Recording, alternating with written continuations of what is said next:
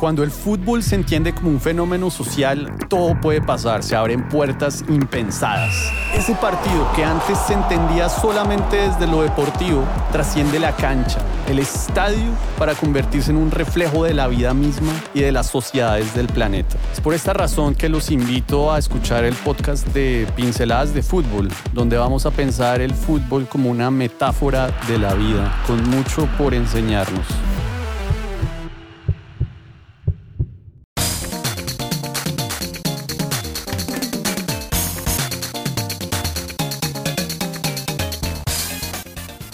Un saludo a toda la comunidad de Pinceladas de Fútbol. Yo soy el admin PDS, fundador de este colectivo cultural y social que viene reflexionando sobre el fútbol desde 2012.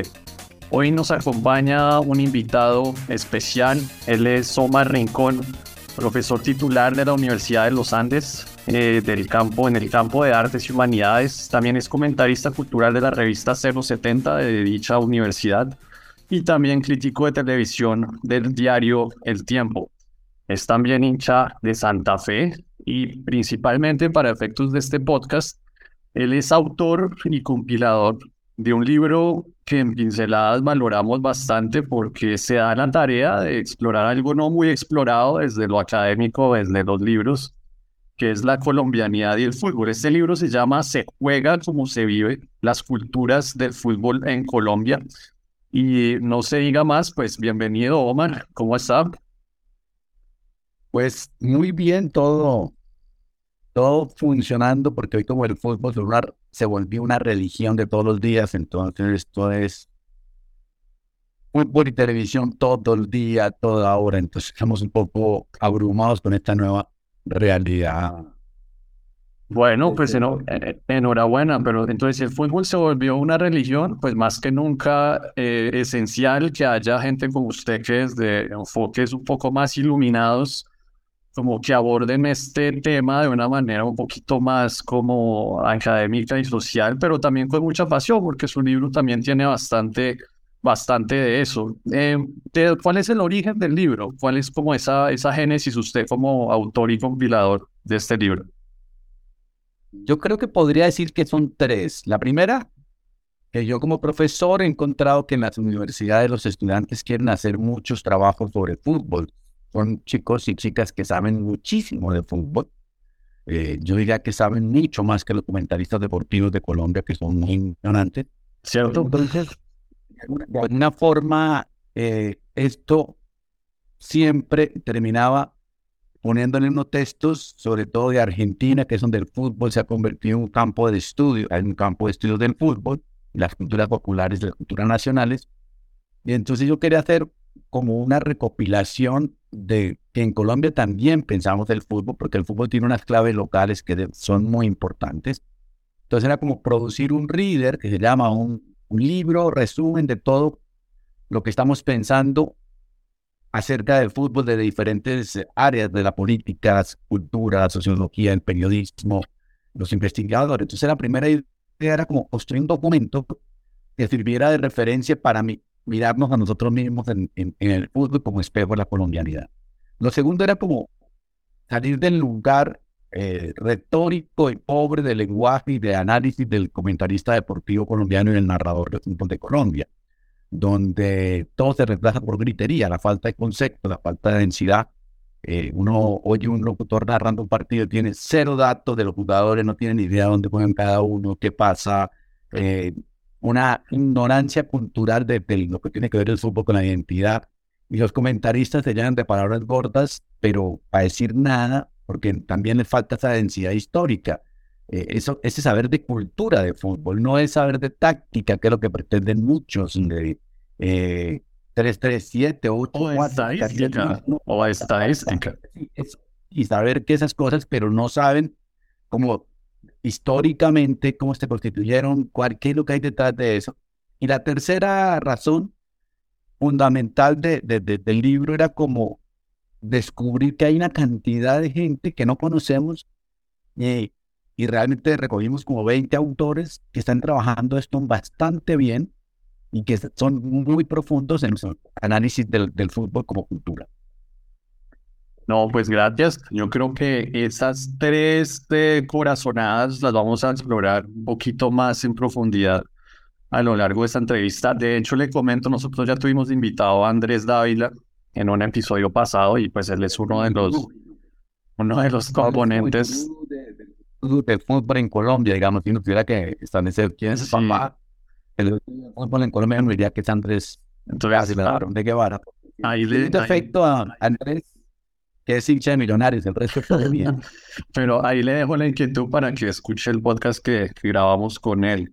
Pero sí, yo quería preguntarle en primero, eh, digamos que usted con este libro creo que nos hace un favor a, a las nuevas generaciones un poco donde yo me logro alcanzar a incluir porque usted mismo plantea que cuando usted era más joven, y era incluso algo que Andrés Dávila también planteaba, cuando ustedes eran más jóvenes en la universidad, hablar de fútbol era un sacrilegio o no era un tema propiamente respetado por, uh, por los académicos como tal de aquel entonces. Si usted quería hacer alguna memoria sobre fútbol, le decían, ¿usted qué, qué está haciendo? Esta pregunta se la hice a Andrés Dávila, pero quería hacérsela a usted también. ¿Usted cómo vivió eso en su tiempo? Eh, quizás, eh, y quizás cuéntenos esa experiencia de, no sé, en los 70 los 80 o incluso los 90 cuando en las universidades se aspiraba a hablar de fútbol. ¿Cómo era tomado eso? Otra vez, soy muy esquemático en esa parte. Yo creo que hay dos, dos diferencias radicales. Una, que alguna cosa que se mantiene y es, yo entré a estudiar comunicación en la Javeriana porque quería ser comentarista deportivo. O sea, básicamente soy un fracasado, porque nunca fui eso. Entonces soy un fracaso porque nunca logré llegar a lo que yo quería. Lo que pasa es que la carrera de comunicación, uno entra sabiendo qué quiere hacer y termina sin tener ni idea qué hacer. Entonces es como una lógica, es la única carrera que no se pierde en el camino. Entonces, esto sigue pasando hoy. Cuando uno habla con muchos chicos en la maestría de periodismo en la Universidad de los Andes, por ejemplo, muchos quieren ser comentaristas deportivos. O sea, es como como que en eso, eh, así como muchos jóvenes quieren ser influencer y youtuber, muchos hombres sobre todo quieren ser comentaristas deportivos porque les gusta mucho el fútbol y porque creen que saben mucho de fútbol, porque saben mucho de fútbol, han visto muchos partidos, pero no saben de fútbol, otra vez volvemos a lo mismo. Entonces yo creo que se mantiene.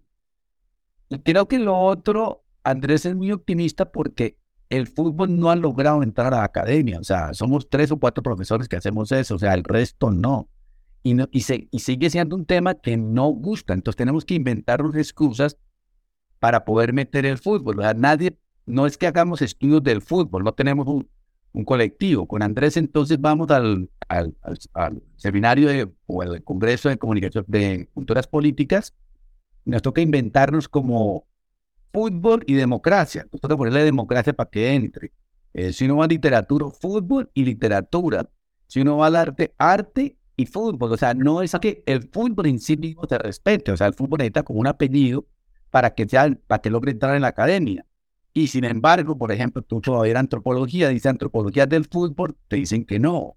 Por eso es tan interesante la tesis de doctoral, además no es cualquier cosa, una tesis doctoral eh, de, de, Ingrid Bolívar, de una mujer que, que es absolutamente brillante porque habla de las subjetividades e intimidades del fútbol colombiano en los años 60 del siglo pasado. Es bellísima y es meterse con las masculinidades, con eso otro que no vemos, con esas maneras de ser hombre en el fútbol y las vidas cotidianas.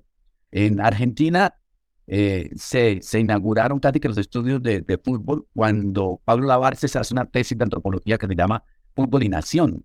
Aquí yo diría que Andrés le ha metido mucho el diente, e Ingrid, pero somos todos, ahorita vamos para otro evento y nos tocó inventarnos cómo justificar lo de fútbol, cuando no debería ser, no debería ser justificable, como que debería ser, podemos estudiar el fútbol por el fútbol mismo, porque el fútbol en sí mismo es como que estudia la música, la cumbia, como entra la cumbia todo el mundo acepta que la cumbia es una cultura, o como la gente que acepta, no sé, se acepta que el hip hop, que el rock, que eso es cultura. En cambio, en el fútbol eh, por ejemplo, poco se ha trabajado sentidos culturales de las camisetas, de lo que somos, los que somos hinchas de Santa Fe, porque somos los vendionarios.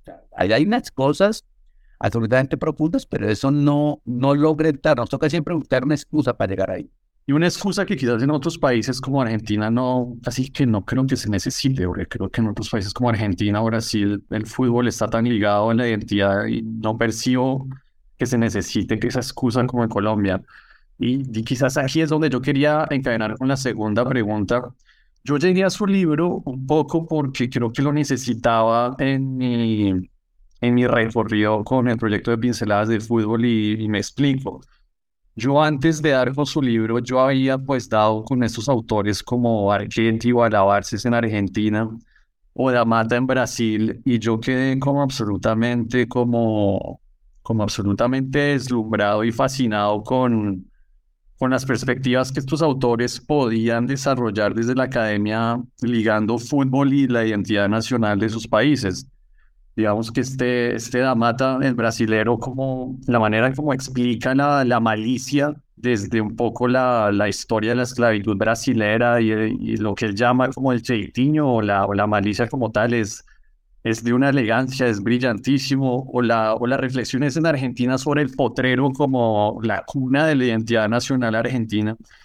Entonces yo me dije, en Colombia debe haber alguien o algún intento como de hacer algo similar y fue ahí en donde, en donde yo di con su libro. Pero entonces, eh, ahí la pregunta sería, usted, el desafío que usted se planteaba con su libro en la introducción era hacer una reflexión a la colombiana de un poco de nuestra relación con el fútbol si usted hiciera como un balance de esa aspiración, y su libro es excelente, o sea, su libro es excelente y se lo recomiendo a todo el mundo porque es el punto de partida, yo creo, más congruente y, integral del que tenemos, yo creería. Pero usted como autor y compilador, si hiciera un balance, ¿cómo sitúa a esa reflexión a la colombiana un poco a diferencia de esa reflexión argentina o brasilera sobre el fútbol? Pues una de las cosas que yo lamento más de, de nosotros en Colombia, algo poquitico escribí sobre eso, es que me, somos faltos de palabras. O sea, por ejemplo, tú ves un jugador argentino, italiano, español, le hacen una entrevista de media hora y dice cosas que uno dice, ese tipo ha reflexionado sobre el lugar del fútbol en la cultura y en su nación. O sea, son, eh, Messi habló, es el más mudo del mundo cuando ganaron la Copa. Habló cuatro minutos y nunca mencionó a Dios. Nunca dijo es por la palabra de Dios, es que Dios me ayudó, es que Dios está conmigo, es que en nombre de Dios, es que en nombre de mi mamá y papá, no, eso, esto no lo merecíamos nosotros los argentinos que seguimos las tragedias, hemos luchado para llegar a este camino, que siempre como la Argentina sufrimos, pero al final logramos para que la felicidad sea mayor. Y entonces uno dice, pero qué maravilla como hablan. En Colombia ni los comentaristas deportivos, ni los técnicos, ni los jugadores tienen eh, como una capacidad si quiere, retórica de hilar sentidos culturales. Entonces ahí tenemos un problema muy jodido. Si usted entrevista al Bolillo Gómez de fútbol, pues el tipo te cuenta anécdotas, pero no te cuenta reflexiones sobre la identidad del fútbol. Por eso de pronto en Colombia eh, eh, todavía seguimos eh, viviendo de lo que Maturana construyó. O sea, si hay alguien que construyó Maturana, eso que tú hablabas, por ejemplo, fue el único que en Colombia ha dicho que él armó una selección que necesitaba tener en la, en, en, en, la defensa gente del Pacífico porque era fuerte, ruda, luchadora, necesitaba tener en el medio campo paisas porque eran destructores y trabajadores a morir y que tenían que tener adelante eh, como más caribes para que fueran creativos. Es una reflexión y eso, eso Matucana sí lo hizo, pero los otros no tienen idea. Tipos como Ruedas dicen lo que dicho jugadores de talla. ¿Qué es eso? Entonces llevo gente de Pacífico porque son altos. O sea, ¿me entiendes? La reflexión de culturalmente de qué estamos hechos, y esto, el que lo hizo más bello fue Cruyff cuando armó al Barcelona, que llegó a Barcelona y dijo, el catalán es un jugador muy gris, porque los catalanes son muy gris, como que son buenos, pero son grises, o sea, no, les falta cojones. Entonces digo, tengo que traer unos argentinos para que le pongan a esto, pero pasión, bravura tengo que traer unos brasileños para que le pongan creatividad y tengo que traer unos del, este para que sean laburantes a fondo de, de, Bulgaria y de Hungría. Y después dice que él fracasó cuando dejó que el equipo se volviera todo como más de la cortina del este y no de acá, y que ahí fracasó. Y ese Barça y formación de Iniesta y de Xavi y de todo esto vino con esa, con esa filosofía. Entonces yo creo que, que yo, por ejemplo, diría que nosotros todavía nos falta todo ese tipo de reflexiones, de ese tipo de cosas. Por ejemplo, explicar, que se puede explicar muy fácil en una frase, pero que eso tiene que tener más profundidad. ¿Por qué los hinchas de, de Medellín, de Nacional, de Río Negro y Envigado, en Medellín van por su equipo y pelean por eso? Cuando llegan a Bogotá, ellos, el de Nacional va pues de Medellín, pues de Envigado por el Río Negro. ¿Por qué razón ellos apoyan por encima la paicidad sobre la competencia con el rival. Yo, como soy de Bogotá, la felicidad mía está en que Millonarios pierda, obvio, y Millonarios también que Santa Fe. O sea, como que no puede ser eso, o esas frases que hacemos los locutores deportivos hacen, de que Colombia, de que el Nacional es, Colombia en la Copa Libertadores. No, es Nacional que pierda. O sea, ¿me entiende? No hay reflexión. Esto es como lleno de lugares de orgullos comunes. Entonces yo creo que si nos falta mucho y, debe haber mucha gente trabajando, pero volvemos y repetimos los lugares comunes. Y creo que, por ejemplo, tristemente, eh, hay gente que sabe mucho de fútbol y, eh, digamos, ahora que llegaron estos nuevos comentaristas como Nicolás Samper, que llegó eh, el Pelado Mejía y que llegó Martín de Francisco y todo esto, ya llega una cantidad de jóvenes, uno esperaba que iba a haber otro discurso, y no. No, no, no. no. Juega es como si el técnico les dijera, tienen que jugar en la cancha de Carlos Antonio Vélez. Entonces, es muy jodido así, porque no creo, son gente muy sabia, cuando uno la puede ellos son muy sabios, pero al nivel discursivo juegan en una cancha de no, verbo, de la no reflexión, de lo no cultural. Entonces yo creo que desprecio por la cultura y creo que eso, eso no es fácil de solucionar. Y el niño, pues digamos, de alguna forma intenta eso, pero pero no es, porque no es especulación. Yo lo que te estoy diciendo aquí, yo digo cosas que son especulativas. Esas especulaciones mías no son ciertas. Hay que investigarlas, hay que comprobarlas, hay que ir y hablar. Y, por ejemplo, yo creo que yo una vez le dije a González que deberíamos hacer cursos de formación del fútbol como cultura para los futbolistas. ¿Por qué razón? Porque si a los futbolistas le formamos cuáles son los sentidos del fútbol para la cultura de la gente, qué es lo que significan en un país, cuando hagan una entrevista, van a poder hablar con mayor, con mayor propiedad y eso les va a permitir que los vendan mejores. Es que hasta buen negocio es. Pero aquí los futbolistas saben más de reggaetón que de fútbol. O sea, es increíble. O sea, es una cosa que ni el futbolista sabe de su oficio. ¿eh? Entonces creo que ahí tenemos que comenzar a construir como un discurso más a fondo y que espero que podcast como este y una cantidad de gente que hace cosas avance hacia allá, porque si seguimos repitiendo el mismo modelo, pues la pobreza de palabra nos va a gustar inmarcesible. Pero antes de pasar a otro bloque, yo quería sumarme a esas pistas especulativas que usted planteaba.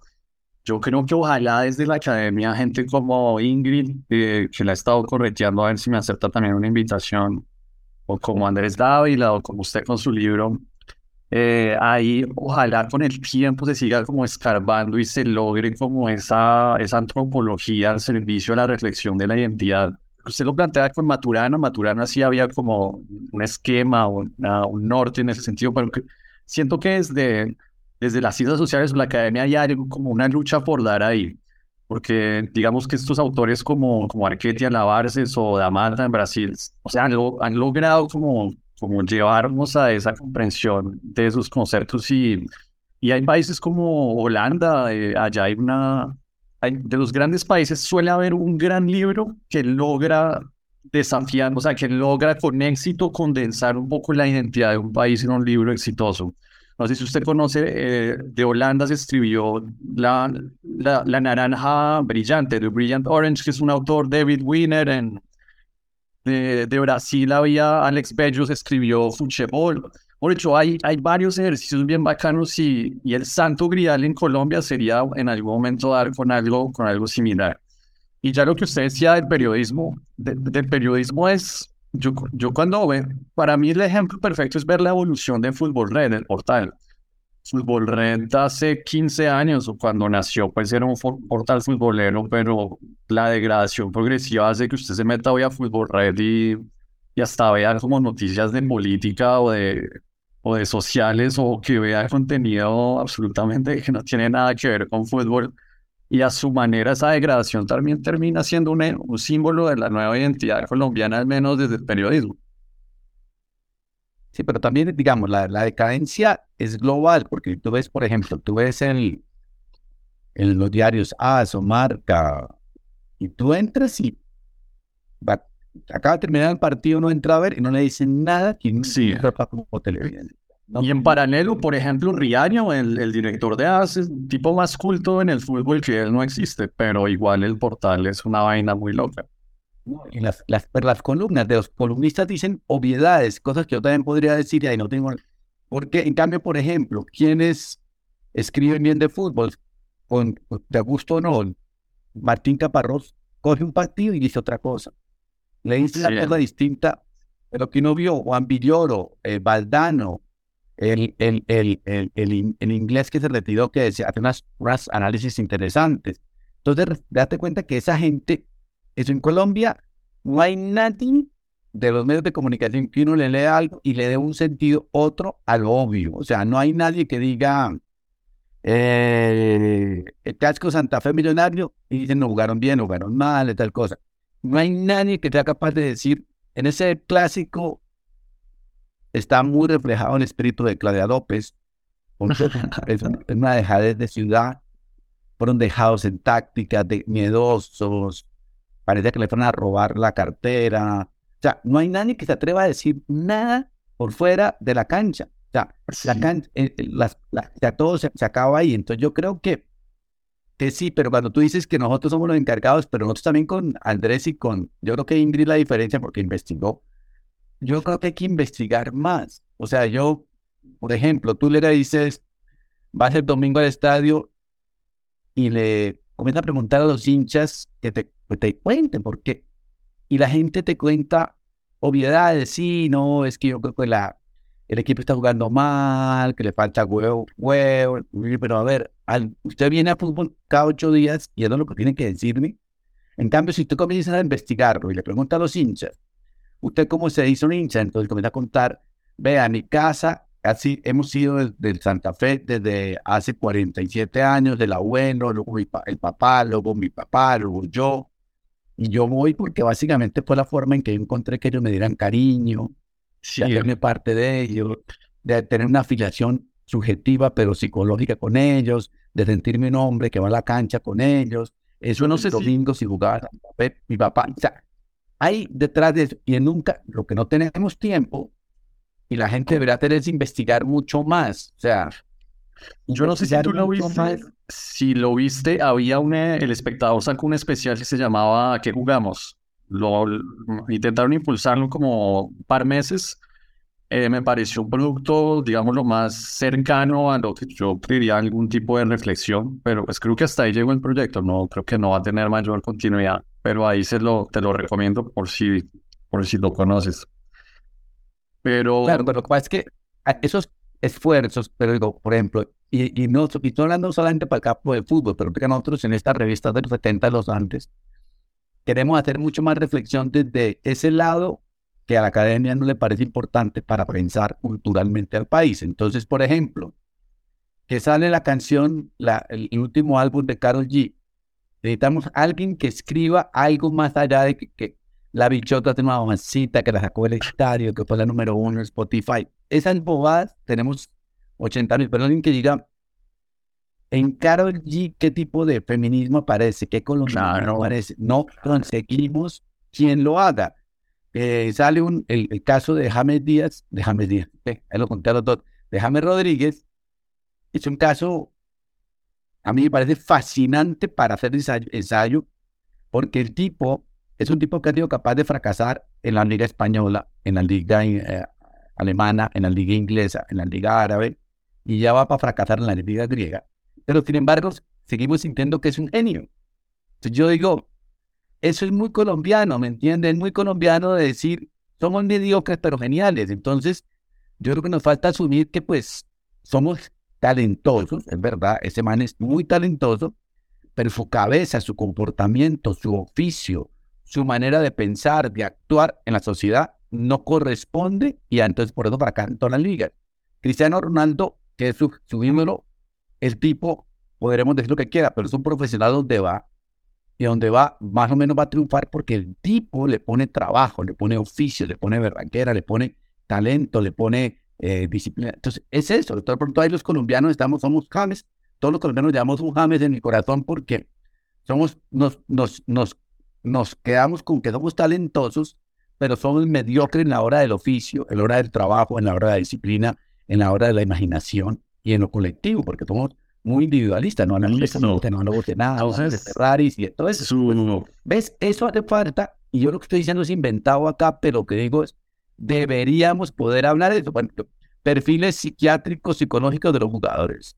O sea, algo nos pasa a nosotros que nos lesionamos, se lesiona eh, Nairo Quintana, se lesiona Egan Bernal, se lesiona eh, el joven James, se lesiona Lucho Díaz. ¿Qué nos pasa? Y los otros, ¿por qué no se lesionan? O sea, no, estamos mal alimentados, la cabeza, pues, pues psicológicamente que en la lesión nos vemos reflejados. Bueno, ahí a, la lesión nos la echamos al oficio, no sé.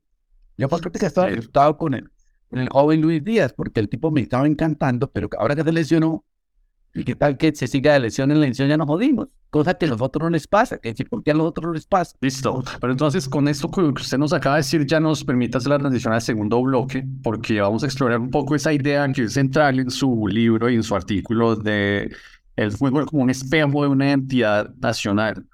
Bueno, y eso pues digamos que se ha explorado desde varios, ya sea desde la academia o desde sencillamente lo vivencial pues está claro que se tiende a asociar la identidad brasilera un poquito más eh, del ritmo, de la felicidad, a la manera, el juego bonito que expresan en la cancha, la garra charrúa, este equipo uruguayo eh, aguerrido y luchador hasta el final. En Holanda también, pues su identidad, de la importancia que los holandeses le, le, adjudican al espacio desde la topografía y su geografía, casi que influencia la, la concepción que tienen el fútbol, del fútbol total y la colonización de los espacios. En fin, hay muchos ejemplos. Eh, de hecho, no sé si usted sabía, Omar, pero Henry Kissinger, el, el flamante secretario de Estado de, de los Estados Unidos, un gran experto, un gran experto en diplomacia, él de hecho había sacado un, pequeño artículo en donde él, la experticia de él es analizar a las naciones como, como los rivales de Estados Unidos y para cada nación él desde la diplomacia y el, y, el ámbito de la guerra los tenía también claros. Pero el tipo también le fascinaba el fútbol. Entonces él escribió un artículo que me pareció muy bonito en donde él a las principales naciones como que las resumía en un párrafo para parafrasearlo aquí al, al señor Henry Kissinger, voy a leer eh, muy rápidamente el párrafo que Henry Kissinger, él cómo ve a los brasileros. Entonces, los brasileros, él dice, eh, los brasileros no tienen ninguna inhibición, ejercen un derecho a ser felices sin contradicciones, sus equipos eh, son exuberantes, como lo son sus hinchadas que vibran a ritmo de, de, samba. Brasil siempre tiene los jugadores más acrobáticos y, e individuales que logran hacer la diferencia. En fin, el tipo en un artículo que le recomiendo mucho, por si no lo conoce, hace eso con los italianos, los alemanes y los argentinos, y lo cual me lleva un poco de nuevo a su libro. ¿Cómo somos si el, si el fútbol es una manera de pensar en una, ver en él como un espejo? ¿Cómo somos los colombianos? Cómo es la colombianidad vista desde el fútbol. Y usted creo que también tiene como cuatro líneas de cuatro elementos, pero quisiera que usted nos contara un poco su, su, visión. Pues yo lo que creo, por ejemplo, hay dos cosas. Yo solamente diría que ese espejo en eso, por ejemplo, yo creo que los países, y eso casi, las, los selecciones de fútbol se parecen mucho a los momentos políticos que, que viven. O sea, si tú miras el, la selección del año 90, que era famosa, que en otro 90 94, fue un momento que políticamente estaba Gaviria y estábamos en euforia neoliberal, en que éramos eh, eso, y la televisión jugaba muy bien. Después, las otras elecciones, las elecciones de Uribe jugaron re mal. La selección de Duque fue la peor, jugaba como Duque, o sea, a la nada. ¿Ves? A la nada, nada. Entonces yo creo que en eso, en eso, en esto nosotros somos muy una sociedad como muy momentánea, que todo nos, de, todo nos baja la moral. Está escuchando esa frase que dice la gente, me bajó la moral. Es que la novia no, no me escribió hoy, me bajó la moral. Es que el profesor no me puso la nota que yo quería, me bajó la moral. O sea, nosotros nos, somos muy débiles mentalmente, somos súper débiles mentalmente. No, no aguantamos el, el, mínimo fracaso nos lleva a la desgracia, nos lleva a la violencia, nos lleva a la muerte. Eh, el, otro, el otro elemento que aparece ahí, además de la debilidad mental, es que somos muy, eh, en Colombia somos muy racistas. O sea, básicamente eh, los negros son buenos cuando ganamos, pero son los peores cuando perdemos, sacamos la paisidad, el orgullo, somos regionalistas. O sea, los paisas creen que los jugadores paisas son lo mejor y los caribeños también. Dice cuenta lo último fracaso de este señor, que fue, fue subido con babas, que era el señor técnico del Junior, diciendo que él quería costenizar al Junior, hermano, de, no, eso no se hace con palabras, ¿me entiendes? O sea, como, como eso. Entonces, el, en, los jugadores del, de, la América que son del Pacífico, entonces creo que somos súper regionales. Y entonces a medida es casi que imposible construir una nación en, la realidad. O sea, aquí la gente primero antioqueña, primero costeña, primero eh, caleña y después nacional. Y, creo que por eso, por ejemplo, Bogotá ha dado muy malos futbolistas. Bogotá no es una tierra porque es, es, es una, una Bogotá, la ciudad de las oportunidades del fútbol no era oportunidad más grande. En el Pacífico, en el Caribe, el fútbol puede ser toda la solución de una familia, de una comunidad. O sea, es una vaina de individualista de salir adelante con las que sea. Entonces yo creo que todo eso, todo eso se puede encontrar ahí y podemos encontrar mucho más valores de, tipo de cosas ahí. Pero sí creo que es una... Eh, lo último que le agregaría eso, la debilidad mental. A mí me impresiona cómo somos de débiles ante todo y por eso aparece lo otro que te decía al comienzo. Somos una sociedad súper mediocre en lo, en lo, en lo, en el esfuerzo porque todo lo ponemos en mano de Dios. O sea, si es muy jodido una sociedad que viene en mano de Dios, Duque le puso la pandemia a la violencia, pues no es una la violencia ni quiere resolver. El futbolista pone, es que si Dios, por la mano de Dios, Dios me ilumina. No, no, no, no, hermano. Fuerza, era, era, era, era, No hay nada que hacer. No hay nada que hacer ese tipo de cosas. Pero también somos una sociedad muy gozosa, por eso lo que más nos encanta es la celebración del gol, porque hacemos celebraciones súper creativas, porque nos, nos gozamos cada triunfito nos gustan los triunfos chiquitos. Y en triunfos chiquitos somos geniales. Que un gol, que el gol de James en Brasil, que tal. O sea, esos triunfos nos mantienen, pero emocionados, no el gran triunfo para eso. Y, y somos gozosos en ese tipo de, de, elemento también, también, también es. Y hay un amigo que dice una frase que es súper interesante y es, así como los argentinos, lo que pasó con Países Bajos y con Francia, es que es demasiado argentino. Jugaron 80 minutos espectaculares no tienen nada más que hacer sino jugar con la pelotita y quedan campeones y ya. No, tienen que sufrir, si no, si no, si no es un triunfo argentino. En Colombia es como, tenemos que fracasar para tener una disculpa que no echarle la culpa. O sea, somos es que, ¿verdad? En serio. Y eso usted lo ve en los comentaristas deportivos. Por ejemplo, el señor Vélez, una de las cosas que más me aterra es que él nunca ve un gol como una virtud, sino como un error. ¿Ve? O sea, en lugar de decir, qué jugadón que hizo tal persona, qué creatividad. Dice, no, es que el defensa número 13 quedó quieto y ese error llegó al gol. No, así no se puede. O sea, el gol es una victoria, no es un error. O sea, el que, el que mete un gol es exitoso. No podemos ver que el gol es, la, es el error de otro. Eso no, no, no, no está bien. Eh, eh, cuando Portua o eh, el, el, del Liverpool la embarraron, Ah, es que la embarraron. Sí, pero hubo virtud del otro que estaba ahí, la metió. O sea, no, no, no. Entonces siempre miramos hacia el error. Siempre miramos para empequeñecer al otro. Siempre queremos bajar el, mor, el mollo a cualquiera. Siempre es como, y así es muy fregado hacer eso. El argentino termina, y ahorita, por ejemplo, en, en este año en Colombia pasó una cosa chévere, y ahí para que se den cuenta. Eh, una vez el Junior quedó por fuera de la Copa Libertadores y bajó a, la Copa Sudamericana, jugando, teniendo todo para ganar.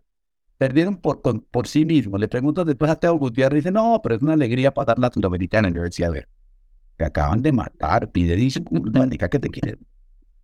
Por eso lo de Juan Fernando Quintero cuando dijo, esto no puede pasar, esto es un lamentable, está bien.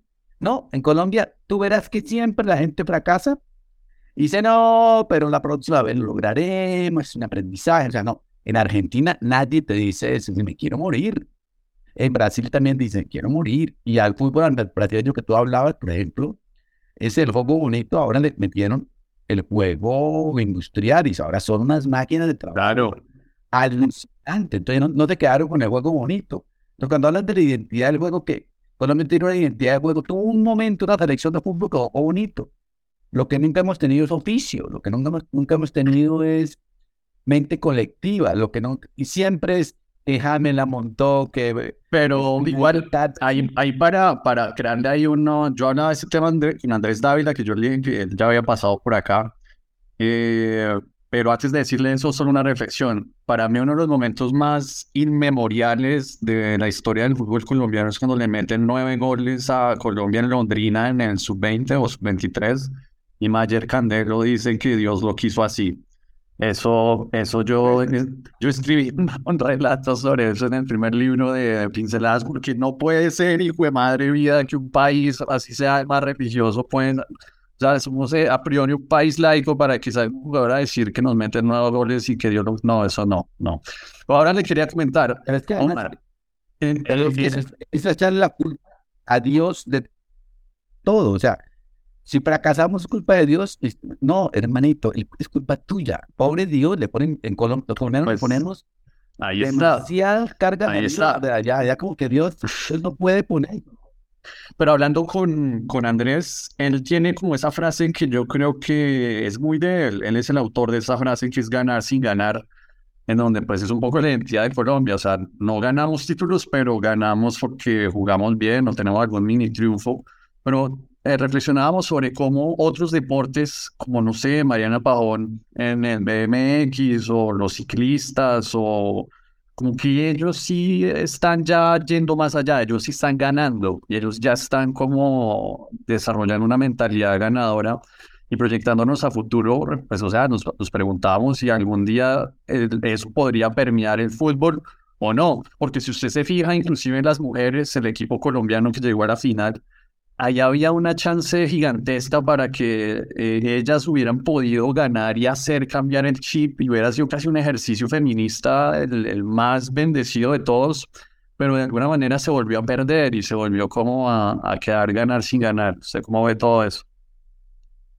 Sí, claro, lo que pasa es que el fútbol tiene una virtud que es muy poco colombiana y es lo que nos mata, lo común, lo colectivo. En Colombia nadie sacrifica nada personal por el bien colectivo. Entonces, bajo ese principio es muy fregado construir. En cambio, el ciclismo es individual. ¿Ve? Ahí es un sujeto que sale de la masa y decide construir un futuro. Pero sin embargo, ese cuenta, por ejemplo, que Egan, que era nuestra gran figura, va y se está favorito porque era un carro y ahí quedó podido. Entonces, creo que el tema de lo común, de lo colectivo, es el fracaso de Colombia. El fracaso del país como para hacer la paz es que el colectivo no quiere hacer la paz, que preferimos que el país se siga matando a que darle la razón a otro. O sea, es, es increíble, preferimos. Entonces en fútbol nos pasa eso. Entonces por eso hablamos de, eh, cuando hablan de que Colombia tiene un gran colectivo, un gran, grandes jugadores, pues pueden ser grandes jugadores que no creo, primero que todo, creo que también no tan buenos pero segundo, no somos capaces de formar un colectivo. Entonces, eh, un, un yeyo de, de, James acaba en en Ecuador. Eh, eh, un tipo, Teo, hace lo que se le da ganas de expulsar. O sea, el, la, la, mente individual es la que nos tiene jodidos. Entonces, la falta de colectivo no va a poder, no va a poder cambiar. Y yo creo que ahí nos falta, yo creo que el, grave efecto ¿Qué tenemos en Colombia? Que no tenemos ni técnico nacional ni extranjeros que hayamos construido que construyan ese colectivo, o sea, que se pongan en principio eso. O sea, otra vez vuelvo a lo mismo. mira lo que dicen los, los, técnicos, inclusive un tipo como Pinto, que pues digamos que él dice que es el más formado. Eh, el joven Osorio, él imponía su yo individual sobre el colectivo del equipo. O sea, eso es increíble. O sea, entonces no hay forma de, necesitaríamos como tener, ahí sí, ¿verdad? Un técnico, o, pero tampoco tenemos los directivos de la federación para eso, que comienza a pensar en colectivo, por ejemplo. Un tipo como Bielsa podría hacer eso.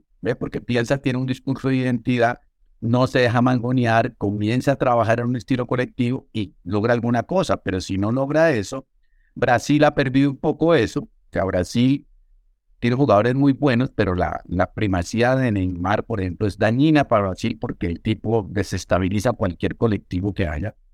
eh, Argentina, hasta que entendió que había que hacer un colectivo alrededor de Messi, nunca pudo ganar cuando cada, cada uno quería ser el mayor genio. Entonces yo creo que el asunto de el fútbol tiene esa virtud, digamos, en términos democráticos, y es que solamente puede existir en colectivo. No, eh, el caso de, de Mbappé y Messi, el PSG demuestra que sí, eso funciona. Eso es una metáfora de la vida. El caso del City es distinto, pero porque eh, el tipo tiene los mejores 22 jugadores del mundo en un solo equipo. Entonces, arma todo un equipo y le, le ponen las pelotas a Haaland y Haaland las mete. Ahí hay una cosa de colectivo también. No es Haaland que metió, sino que todo el equipo juega para él y tiene unos jugadores absolutamente maravillosos. Muchos que sí, Manchester City no gana todo es porque, verdad, sí, Guardiola no es tan bueno, es que tiene puesto por puesto dos jugadores que son selección y todo mundial. Entonces, digamos que ahí la plata logró el colectivo, pero porque el, que manda, que es Guardiola,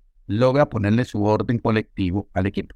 Listo, Omar, y ya entrando un poco al bloque final, eh, usted en, su artículo, eh, que da un poco la, eh, la pauta en, en, el libro, usted también plantea algo que es evidente, ¿no? Eh, o sea, el fútbol ya como decadente eh, como reflejo de una sociedad de consumo, en un mundo como globalizadísimo, como absolutamente privatizado, en donde, donde no sé, es como un fenómeno totalmente diferente, con, yo creo que con tantas luces como sombras también, ¿no? Porque, o sea, maldecir porque uno pueda ver al, por televisión en su sofá al Real Madrid todos los fines de semana también sería un poco absurdo, pero también hay unos lados muy oscuros, ¿no? Como todo lo que se vio en Qatar, de los derechos humanos y, y ahora como toda esta, todos estos dineros calientes que vienen como de otros regímenes autoritarios que está comprando como tantos, tantos clubes europeos. Usted en su libro plantea que eh, el hincha, me llamó una, una, una, fórmula llamó mi, atención, la resistencia está en el hincha. Y Puedo equivocarme al parafrasearlo, pero creo que usted planteaba que la resistencia está un poco en el hincha, que cuando entre más el hincha desarrolle un vínculo con su equipo local, más fuerte como que podrá mantenerse esa identidad viva. ¿Me equivoco? ¿Es por ahí? Pues hay por muchos lados. Por ejemplo, ya que el fútbol es una... Hay tres, hay tres mafias mundiales que dominan el mundo, que es la, el Vaticano y la Iglesia Católica no paga impuestos en ninguna parte, está por encima de la nacionalidad de las identidades. El fútbol, que está por encima del mundo árabe, el mundo de esto, y que todo el tiempo está por encima de, los, de las autoridades nacionales, y son todos corruptos y todos en de la plata. Y el narco, y la es totalmente globalizado por encima. Entonces, yo creo que eso ha llevado a que el fútbol sea hoy en día el producto de cultura popular masiva más exitoso del mundo mundial. Entonces, por eso era un juego que se jugaba los sábados y domingos y, se hablaba toda la semana. Ahora es un juego que se juega todos los días. Eh, hay cosas tan ridículas como el campeonato colombiano que cada día juegan dos partidos. O sea, que una fecha dura seis días. Eso es, increíble. O sea, eso es de la, mediocridad máxima. Es como exprimimos la naranja y no hacemos los partidos. La liga inglesa, la liga española, pues hacen estaba el domingo, listo. Aquí no, aquí el viernes juegan dos partidos del sábado. Entonces es una mediocridad con lo poco que tenemos para eso. Eh, pero ya llegando a eso, sí, yo creo que yo le pregunto a mis estudiantes, claro, de una universidad de élite como los Andes, ¿qué, ¿qué equipo es hincha en Colombia? Y de 100 estudiantes, 90 ya no son hinchas de ningún equipo de Colombia. Son hinchas del Real Madrid, del Manchester United, del City, del Inter, y yo digo, pero hermano, no, imagínese eso, o sea, su identidad de paso está por las marcas globales no por las locales. Yo digo por locales, pero es que es tan malo, está tan mal narrado, tan mal contado, los futbolistas viven en el piso, pierden tiempo, o sea, es desesperante, no les interesa para ver eso. Entonces, esa es una forma de resistencia sin saber. O sea, estos pelados saben todo de la liga inglesa y no saben nada de la liga colombiana, lo cual demuestra que de alguna forma estamos en problemas. Porque estos estudiantes son los, de la élite y la élite está cada vez más, menos conectada con el país de verdad. La otra resistencia es, por ejemplo, que uno, si algo no le gusta, no lo aguante. Yo, por ejemplo, no me he suscrito a, a, WinMass y a pesar que me gusta ver a Santa Fe, que por lo, lo, tendría, porque no, no, no estoy dispuesto a aguantarme a Vélez. si esto se pone muy interesante. Yo, yo, yo decido qué peaje pagar. Ni al cantante del fútbol, cuando la selección Colombia juega, yo quito el volumen porque el señor ese que narra en Caracol grita como loco y no dice absolutamente nada. Entonces, cuando DirecTV me da la posibilidad de ser un locutor argentino, pues lo acepto. Tampoco los mexicanos, que son peores que los colombianos. Yo no sé quién, más, quién es más narrador, más mediocre que el mexicano o el colombiano, pero no tienen la más remota idea, porque no se les cae una idea, no se les cae un, un pensamiento, no. Uno oye una, una narración de un partido con Barsky o con cualquier argentino y uno ve que además de hablar del partido le van contando historias de los jugadores, de los partidos, de los guayos de Cross. De... El colombiano es solamente gritería. Marina, ¿cuántos saques de esquina ha habido? No, y gritan y la lleva y no sé, y a mí no lo estoy viendo, me contarme, oiga, pero este, este muchacho, Macari, se le ha hecho siete goles que son muy importantes y el tipo mete pocos goles, pero cuando los mete funciona, porque uno contra... Es preparar el partido, no se llega a narrar como, en, como quien llega a mirar esa cosa porque no tiene ningún sentido. Entonces me parece a mí que, que sí, que la resistencia de uno está en que uno consuma, pero también no entregándose a este tipo de, narrativas, que construya otras, que, que mire otras y que, comencemos a leer otras, otras maneras de leer el fútbol, por ejemplo, otra manera de eso. Entonces, eh, si quiere ver todo el fútbol del mundo, véanlo, pero también piense desde ahí qué, identidad estás produciendo para vos mismo, qué es lo que más te parece que... Sí, bueno, yo, yo estoy totalmente de acuerdo con usted y de hecho, pues es problemático. Yo escribí eh, una trilogía de, de, articulitos para el segundo libro de, de que se llamaba Laberintos de Globalización. Pero básicamente ahí la premisa, Omar, es que sencillamente a nosotros nos tocó la globalización, parce.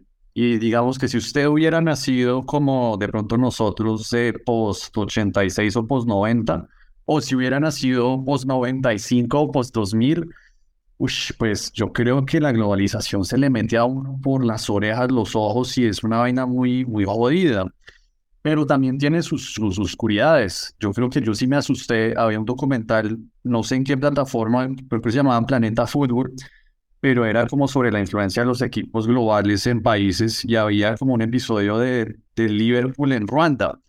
Eh, y, en un momento yo que me dio escalofrío porque eran como el Liverpool como eh, entregando camisetas de, del equipo en tribus de Ruanda y, ver a los a las personas de Ruanda posguerra, todas como definiendo su identidad, no como ruandeses, sino como hinchas de Liverpool y hinchas de Ángel. Era una, cosa muy loca que yo sí dije, uy, no, esto también se está yendo a otro extremo muy berraco. Entonces, pero fíjate que por otro lado no está tan mal porque si eso te da un grado de alegría y felicidad y vínculo, pues está bien. Yo prefiero, mucho, yo soy hincha de Santa Fe. Santa Fe me gusta, pero hace rato no me vincula, o sea, no me siento como orgulloso de ese equipo, ni de su directivo, ni de la forma en que juegan, ni de la manera de, asumir las responsabilidades. No me siento vinculado a eso, o sea, me siento que, pues sigo queriendo que gane y todo lo que quiera, pero no me siento un vínculo. En cambio, con el Liverpool yo siento un vínculo porque me gusta su espíritu y me da alegría y, el sábado. Ah, y entonces usted también, usted, no lo había dicho, entonces usted tiene, usted tiene un doble amorío ahí, tiene a Santa Fe y a Liverpool. A mí, no, en todos los países me gusta algún equipo más que otro, bueno, yo casi que siempre detesto a los grandes porque los que están basados solamente en billetes, o sea, como que mi deseo es que todos los que, el PSG, todos los que son como el PSG que pierdan, o sea, yo casi que es un luchador, siempre van a ganar, pero desarrollo como eso, de que, de que de alguna forma, pero hay algún vínculo. Pero, ¿qué vínculo puede tener con, con unos equipos que son manejados por gente que no sabe fútbol? Son, son, son equipos que cada semestre es un fracaso.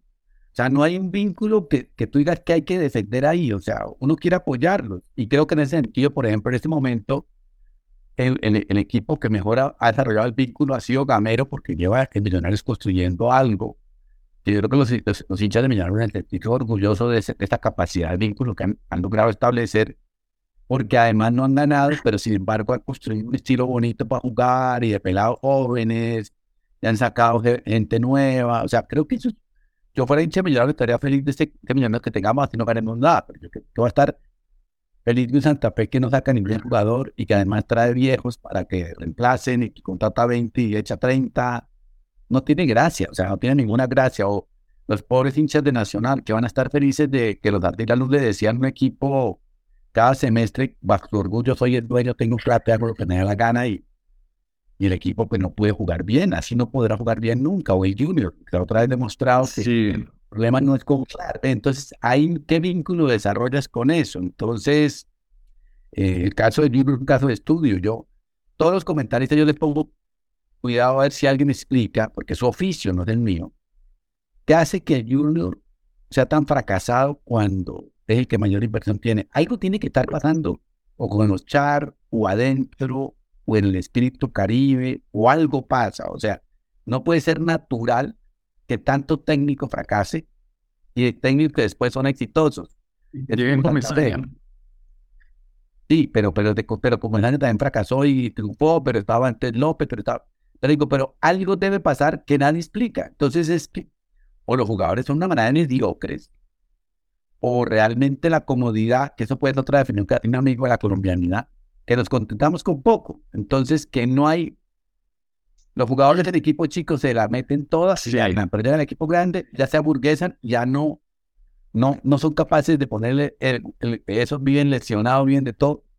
Entonces, de alguna forma, eh, un, un artículo que he querido ver de los que saben de fútbol es cuántos jugadores salen en los últimos 10 años han salido de Colombia a México y el 99% fracasado y vuelven por el rabo entre las piernas y comienzan a jugar en Tijuana, en Patriotas, después de que eran jugadores muy buenos del equipo, pero como prefieren ir por el billete, pues terminan fracasados. Yo creo que el futbolista colombiano tendría que ir primero a Argentina para que le formen la cabecita, los cojones, y luego sí brincar a México o a Europa, porque ya llegan con un discurso. De cuenta, pues Santos Borré, Falcao y la gente que ha pasado el Mohamed.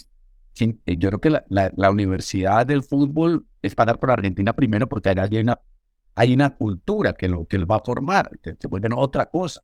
Pero si no, no hay caso. En cambio, se van para México y México es peor que Colombia, es purarumba.com. Entonces. Sí. Oiga, Omar, y ya para cerrar, eh, una pregunta que suelo hacerle a, los invitados. Eh, dentro de 50 años, ¿será que Colombia queda campeón del mundo al menos una vez? Ah, yo digo, no, no. Si usted mira la estadística le cree uno, es casi imposible que... Pero ahí no está el problema de la mentalidad, carajo. No, no, no, no, porque es que pues si no hubiera, si no hubiera que, por ejemplo, le puedo decir que Ecuador puede quedar campeón, porque tiene Independiente del Valle. No puede ser Ecuador. Pero es que, pero de cuenta lo que hace Independiente del Valle. Arma una sede espectacular. Trae a los pegados los educa, no solamente les da fútbol, los educa, los forma en cultura. ¿Y cuánto ha sacado y ha vendido el diferente del Valle y la selección ecuatoriana, cómo comienza a jugar de bien? Porque viene de un colectivo y un proyecto. En Colombia no hay ningún equipo que tenga un proyecto así, o sea, que lleguen los pelados desde los 12 años, comiencen a jugar, comiencen a armarse en colectivo y a pensar en colectivo, que lo formen primero como culturalmente metidos a esto. No hay, entonces, si uno dijera que Yeserú se va a ir, y que González se va a ir y que Vélez se va a ir, pues uno diría esto podría cambiar, pero eso no van a ir nunca. Entonces, porque, porque han formado la mentalidad de todo. O sea, en este momento, digamos, si tú miras, la pasamos viendo que tenemos grandes jugadores en el mundo. Realmente en equipos de primer nivel tenemos dos o tres.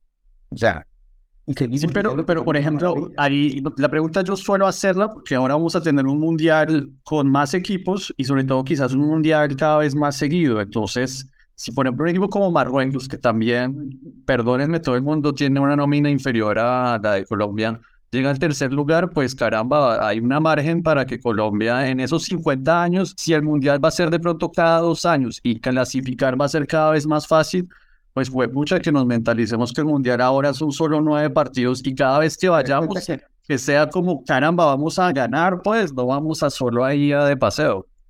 Yo creo que vamos a clasificar muchas veces, eso sí, pero es claro de Marruecos.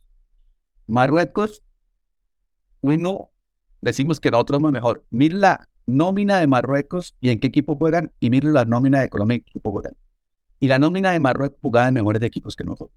Pero es parejo, es parejo, o sea, parejo. No, pero, pero, no, pero, pero en general, si tú miras, jugaban en grandes ligas la mayoría. Pero segundo, la mentalidad de este técnico que le puso a ese equipo de jugar en colectivo era alucinante. Yo estaba en Marruecos viendo el Mundial allá y viera, eh, el tipo, por ejemplo, hace una cosa, llevaba a la cancha el día del partido las madres de los jugadores, por el sentido que tienen las madres en la cultura marroquí. La llevaba allá para que tuvieran la presión de su mamá en la tribuna viendo a cada jugador haciendo romper. O sea, ese tipo de cosas, digamos, hay, hay un estudio de la identidad y ellos sabían que no eran buenos creativamente, pero que, eran unas máquinas colectivas, eso porque es un régimen autoritario. Allá nadie se pone a, preguntar si hay democracia o libertad, ¿me entiendes? lo que el rey diga se hace. Entonces también eso va a marcarnos. Y los tipos tienen otra cosa y es que pues ellos han formado básicamente en, en, en, en, Francia, porque son eh, de los ya técnicos. Cuando jugaron con Francia decía, hoy casi nadie va a estar triste, porque si gana Francia estamos felices y si gana Marruecos estamos felices, ¿ves? Entonces yo creo que sí pasa un poco que eh, si yo viera que hay cambios en algo, en la, no, no solamente en el fútbol, en la sociedad colombiana, pero yo lo que veo es que cada vez estamos más regalados del éxito fácil, de la falta de oficio, eh, la capacidad de construcción de colectivo de la paz no existe. O sea, creo que para mí sí es muy importante ver el país que se construye. La, la, y el momento, por ejemplo, cuando, cuando la selección Brasil, en Brasil la selección Colombia jugó bien, que era tiempo de Santos, se acababa de firmar el acuerdo de paz, estábamos todos optimistas, la selección jugaba re bonito, ¿me entiendes? Como que hay, un, hay como un alma colectiva, como una emoción colectiva que eso, pero es que aquí... Pero listo, que veo, pero ya, ya aquí como culminando, no, yo le hacía la pregunta y pues también me parece interesante. Yo solo ahí para cerrar ese tema, yo, yo, pues, yo estoy en Francia y al, al, dicen ya algunos amigos que a veces les suelo eh, mostrar grabaciones de hinchas colombianos o lo que opinan. Y, y, a veces esos franceses me dicen, pero es que ustedes en Colombia tienen un discurso donde ustedes jamás dicen que van a ganar nada. Y cuando los otros países escuchan eso, es como, pues que ese país de entrada está diciendo que no van a ganar. Entonces ya, pues, ¿qué, qué, qué resultado diferente va a esperar? Y es que no basta con decirlo si no tenemos el oficio. Es que lo mismo que sí, claro, somos campeones. Pero listo, Omar, cerrando ya esta entrevista, quiero agradecerle por su tiempo, por la disponibilidad de esta deferencia que tuvo con nosotros. Realmente le hago un reconocimiento a su libro es realmente un punto de partida esencial para todo aquel investigador o hincha que tenga sencillamente curiosidad como un punto de partida que compile integralmente como varias pistas de reflexión. Quiero felicitarlo y de hecho preguntarle qué sigue para, para usted en esa como corriente investigativa, a ver una segunda parte o qué se viene. Pues lo que pasa es que no hemos conseguido como armar una segunda, yo, yo quedé muy, desde primero, el trabajo fue eterno, me tocaba rogarle a cada uno que escribiera. Y realmente la, única persona con la que yo siento que se puede pensar distinto sería con Ingrid o con, o con Andrés, porque ya volver a decir lo mismo, ya eso fue como una catarsis, dijimos lo que tenemos para decir. Ya no podemos volver a, decir lo mismo, ¿me entiendes? Ya como que tocar. Decir otras cosas. No puede. Exacto, y para eso tenemos que investigar y hacer otras cosas. O sea, y si no hacemos esa investigación, pues va a ser muy difícil. Yo creo que a mí lo que me gustaría, si hay oyentes que quieran escribir, yo a mis estudiantes les digo también lo mismo. ustedes critican como el, periodismo deportivo que se hace, pero hagan otra cosa. Antes voy a hacer nota y me proponen unas notas igualitas que la ganen la otra gente. digo, no, hermano, no te puede. O sea, no, listo. Entonces, para, entonces, está entiendo bien, usted quiere que, a través de, este podcast hagamos una invitación a que la gente le se exprese interés en sumarse a un segundo libro. Claro, pero, pero además, no, no, casi que más que hablar de fútbol, tenemos que hablar de del país, la Claro, sí, sí, sí. La femenina, en la forma de ser de colombiano lo que nos interesa. Es como que si a mí me alguien me dice quiero hablar de millonarios y los fracasos, pues no, hermano, pues eso no tiene nada. O los éxitos, no, no tiene gracia. En cambio, si me dicen, no, sí. clase social y millonario. Ese es un tema espectacular. O sea, ¿cómo pasa la, la clase social o la raza por millonarios? Que me parece chévere. O sea, ¿cómo, cómo se establece esa relación? No, tengo ni idea porque hay que investigar y mirar los equipos, cómo se van formando. Eh, una entrevista con Gamero puede ser interesante. Si yo, por ejemplo, a mí me gustaría coger a toda esta gente del fútbol y entrevistarla sobre cuánto saben de fútbol. O sea, cuánto saben de cultura de fútbol. O sea, eh, Juan Fernando Quintero, iba en el Step Up Fútbol, ¿qué es? Y cómo lo, cómo lo vive en términos de colombianidad.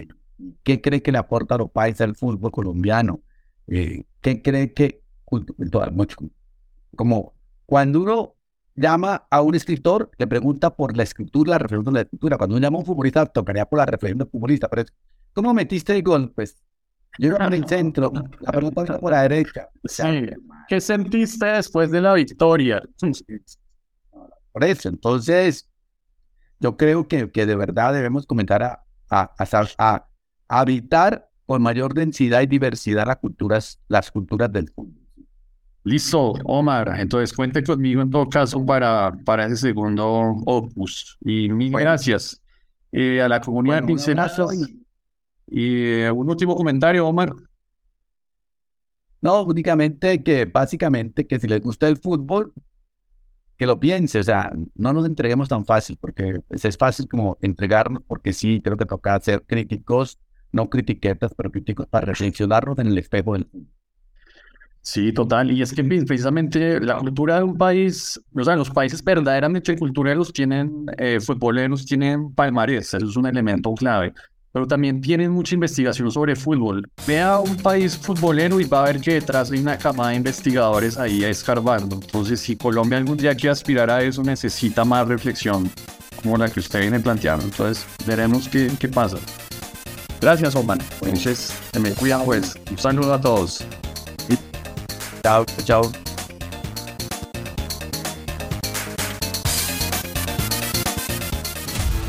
Con Pinceladas de Fútbol he publicado dos libros, Pinceladas de Fútbol en 2018 y Por Amor al Fútbol en 2021, ambos disponibles en autoreseditores.com para toda Latinoamérica.